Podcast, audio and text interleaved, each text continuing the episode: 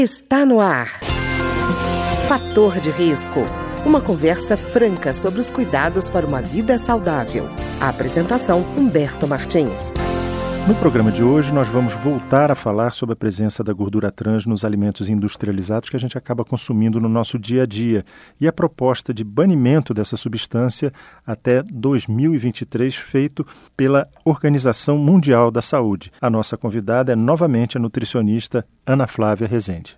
Ana Flávia, me diga uma coisa: a gente está falando de retirada da gordura trans, mas o que está sendo pensado para substituir essa gordura trans? E existe algum estudo mostrando se essa substância vai ser mais bem tolerada pelo organismo ou não? Na proposta da Anvisa de, fazer essa regulamentação, ela é uma proposta bem inteligente, porque ela divide em duas fases. A gente entra nessa fase mais regulatória mesmo, com a restrição da gordura trans, mas ao mesmo tempo a Anvisa se propõe a ajudar nesse processo da substituição e monitoramento da regulamentação. Existem alguns estudos já sendo feitos, em alguns países essa substituição já foi feita, a gente já tem aí 28 países, mais de 28 países que fizeram o banimento ou a regulamentação e restrição da gordura trans com propostas muito interessantes. Nesses locais, a gordura que está sendo usada como substituto é a gordura interesterificada. Uhum. É, aqui no Brasil, nesse processo da consulta pública, nós promovemos oficinas entre técnicos, especialistas, para fazer a participação na consulta pública. E nós discutimos muito essa questão da qual seria a melhor substituição. Alguns trabalhos têm mostrado que a gordura trans interesterificada é tão prejudicial em termos de doença cardiovascular quanto a gordura trans. Mas nos países que fizeram o banimento da gordura trans, a gente já teve alguns resultados positivos em redução de prevalência e incidência. Então ainda é algo para a gente avançar. Né? Mas a indústria, o que, que ela tem usado? Ou ela usa só a gordura interesterificada, ou ela faz um blend de gordura trans com a interesterificada, ou ela faz um blend entre óleos vegetais poliinsaturados com a gordura interesterificada. E alguma parte da indústria está usando o óleo de palma, que é a gordura uhum. de palma, que é, uma, é, é, vegetal, mas ela tem uma consistência sólida, porque ela é a única gordura vegetal, a, óleo vegetal que é, é gordura, é saturado, né?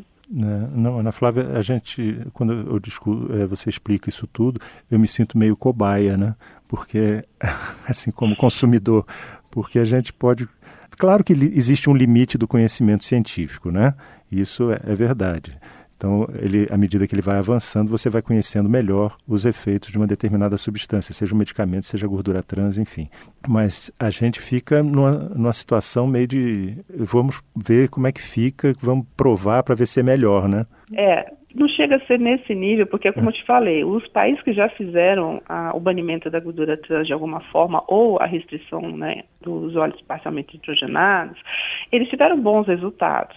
Uhum. É o uhum. que a gente pensa, assim, né, a gente não pode trocar seis por meia dúzia. Claro. Aparentemente, uhum. não é isso, mas está sendo pesquisado. Isso é uma das nossas preocupações enquanto conselho, projeto, Conselho Federal de Nutricionista e as Brans se a gente não estava de novo propondo, porque foi quando a gordura trans apareceu, foi isso, foi uma proposta em substituição ao consumo de gordura saturada que parecia muito heterogênica. Uhum. Depois de 30 anos de uso, a gente chega à conclusão que a gordura, a gordura trans é tão heterogênica ou pior do que a gordura saturada, inclusive. E aí, será que não é, é o que você está me perguntando é isso, né? Será que a gente não vai chegar nesse lugar com a gordura interesterificada? Pois é. Isso é uma questão que a gente precisa avaliar bastante e a Anvisa está preocupada com isso e nós, enquanto projetos, também estamos preocupados com isso. Tanto que nós estamos montando uma equipe de trabalho, de estudo técnico, com especialistas da área de alimentos, para a gente ver quais são as possibilidades melhores que a gente tem de substituição para a gordura trans. Né? Não adianta a gente tirar do mercado e botar uma outra proposta que daqui a 30 anos a gente vai estar no mesmo lugar, tá.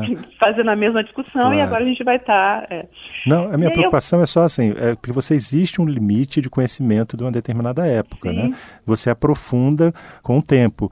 Então, mesmo não é uma questão de, não estou dizendo que é uma má fé, entende? É assim, às vezes é um limite que você tem de conhecimento de uma determinada época em que você diz assim, bom, tal substância não produz tal mal, mas agora a gente descobriu depois de mais 20 uhum. anos que ela produz um outro problema. Isso, é. assim, a, a, gente sabe que pesquisa na área de nutrição é uma coisa complicada. Eu não posso confinar um grupo de pessoas e dar só gordura interesterificada é, constantemente para ver o resultado, né? Isso não é ético, né? Então, é, você trabalha muitas vezes é, pela declaração, não é, das pessoas. Sim, sim. É, eu, eu aí vou te falar o que eu falo como professora, porque eu sou professora universitária, então estou trabalhando na formação de nutricionistas e, e, como nutricionista também, não como coordenadora do projeto.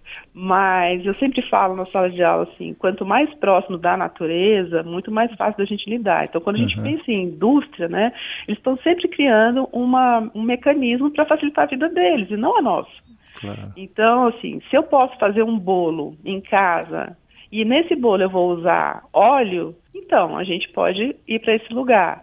A partir do momento que eu começo a comprar o bolo pronto, eu estou arriscando, porque a indústria está tentando resolver o problema dela, né? Uhum. Nem que isso venha de alguma forma gerar, mesmo se ela saber, não, é, não sendo intencional, ela quer resolver, ela quer mais prazo de validade, ela quer um produto mais palatável, porque ela quer vender. Qual que é o objetivo? É vender. Então, toda vez que a gente coloca o lucro na frente de qualquer coisa, a gente tende a, às vezes, cometer mais erros.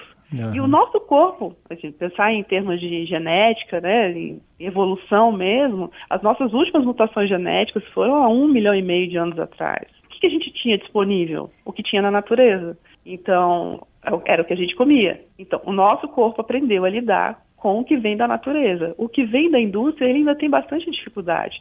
É só ver, por exemplo, é, você vai fazer uma suplementação de vitaminas e minerais.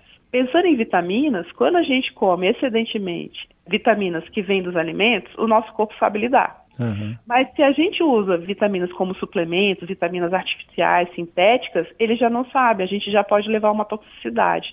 Então, o nosso corpo geneticamente está programado para lidar com os alimentos que vêm direto da natureza. Certo. Ana Flávia, você já falou alguns pontos importantes, mas eu queria é, frisar com você por que, que a Anvisa está fazendo essa consulta pública sobre gordura trans.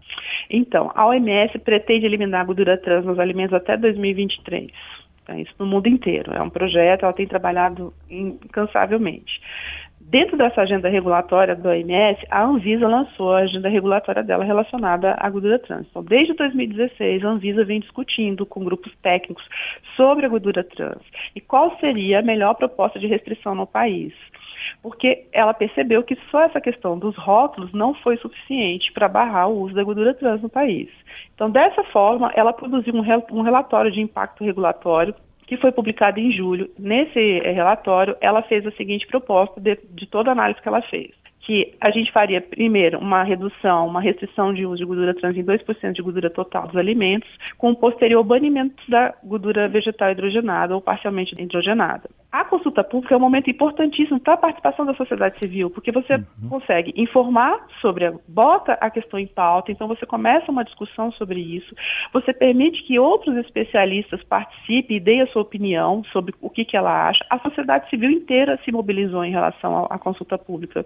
É um momento de muita democracia, é um momento em que todo mundo pode falar o que pensa e quais seriam as melhores propostas. A Anvisa conseguiu, é, com isso, mobilizar e chegar, de repente, até numa melhora da proposta inicial que foi feita. Certo, Ana Flávia.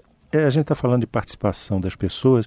Onde é que elas podem acompanhar essa consulta pública e participar dela? Tá. A consulta pública encerrou no dia 7 de outubro. Com o movimento que nós fizemos, a gente conseguiu 1.220 participações. Dentro dessas 1.220 participações, nós tivemos 700 opiniões qualificadas. Então, nós tivemos uma participação de quase 70% de profissionais de saúde desses 1.220, em que apareceram e contribuíram com várias questões que a Anvisa, às vezes, não tinha nem percebido. A partir desse momento, a Anvisa elaborou uma nova proposta que foi é, discutida com um, o grupo que participou de especialistas e agora essa proposta está na Procuradoria. Essa nova proposta que a Anvisa chegou depois dessa participação, você vê como que a consulta pública é importante, ela está mais robusta e ela ficou mais fechada. O que a gente não conseguiu foi uma redução dos prazos de implementação, mas a proposta melhorou bastante. E ela agora tem três pontos importantes. A partir de julho de 2021, a gente vai ter a restrição de gordura trans nos óleos refinados. Então, que não uhum. poderão ter mais que 2% de gordura trans.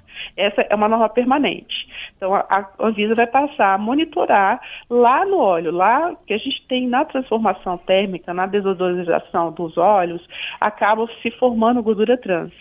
E se a indústria não fizer um, um, boas práticas nessa, nesse processo, você tem uma formação muito maior chega a 7%, 10% às vezes de formação de gordura trans, num óleo que não era para ter. Então, é. vamos, a gente vai monitorar isso para melhorar as, a, as práticas no processo para que tenha menos de 2%. Aí, junto com isso, a gente tem uma norma transitória que vai ser de 2021 a 2023, em que vai restringir a quantidade de gordura trans nos alimentos. Então, os alimentos produzidos no país de 2021 a 2023 só vão poder ter menos que 2% de gordura trans. Aí, em 2023, a gente vai fazer o banimento da gordura trans no país. Então, fica proibida a produção, a importação, o uso e a oferta de óleos e gorduras parcialmente hidrogenados para o uso em alimentos e de alimentos formulados com esses ingredientes. Então, a partir de 2023, a gente tem os óleos vegetais refinados com controle de quantidade, né, com uma restrição uhum. para a gordura trans, e a gente vai ter o banimento da gordura vegetal parcialmente hidrogenada. Dessa forma, a gente conseguiu uma proposta muito mais robusta, né? Ah, que ótimo. Então tá, eu conversei hoje com a Ana Flávia Rezende, que é nutricionista e que conversou conosco sobre a gordura trans. Ana Flávia, alguma última recomendação?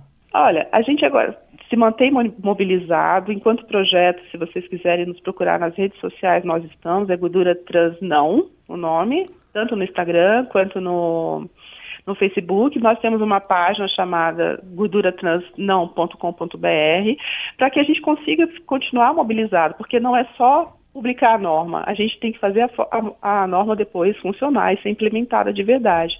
Então, o projeto vai se estender. Eu convoco a sociedade civil inteirinha a continuar nesse trabalho, porque não, a gente não parou. A gente não é um trabalho que vai até pelo menos 2023 e depois no monitoramento disso, se realmente as normas estão sendo cumpridas. Nós vamos ter agora provavelmente a publicação da norma até o final de dezembro, que é a agenda regulatória da Anvisa prevê isso. E aí daqui para frente é só continuar trabalhando. E para isso a gente precisa do apoio da sociedade como um todo e entender a importância disso. Quer dizer, não acabou a história, né? É só uma não, primeira etapa. Não, nunca, né? Você promove uma lei, você tem que continuar olhando essa lei, né? Para que ela realmente seja cumprida. Tá ótimo.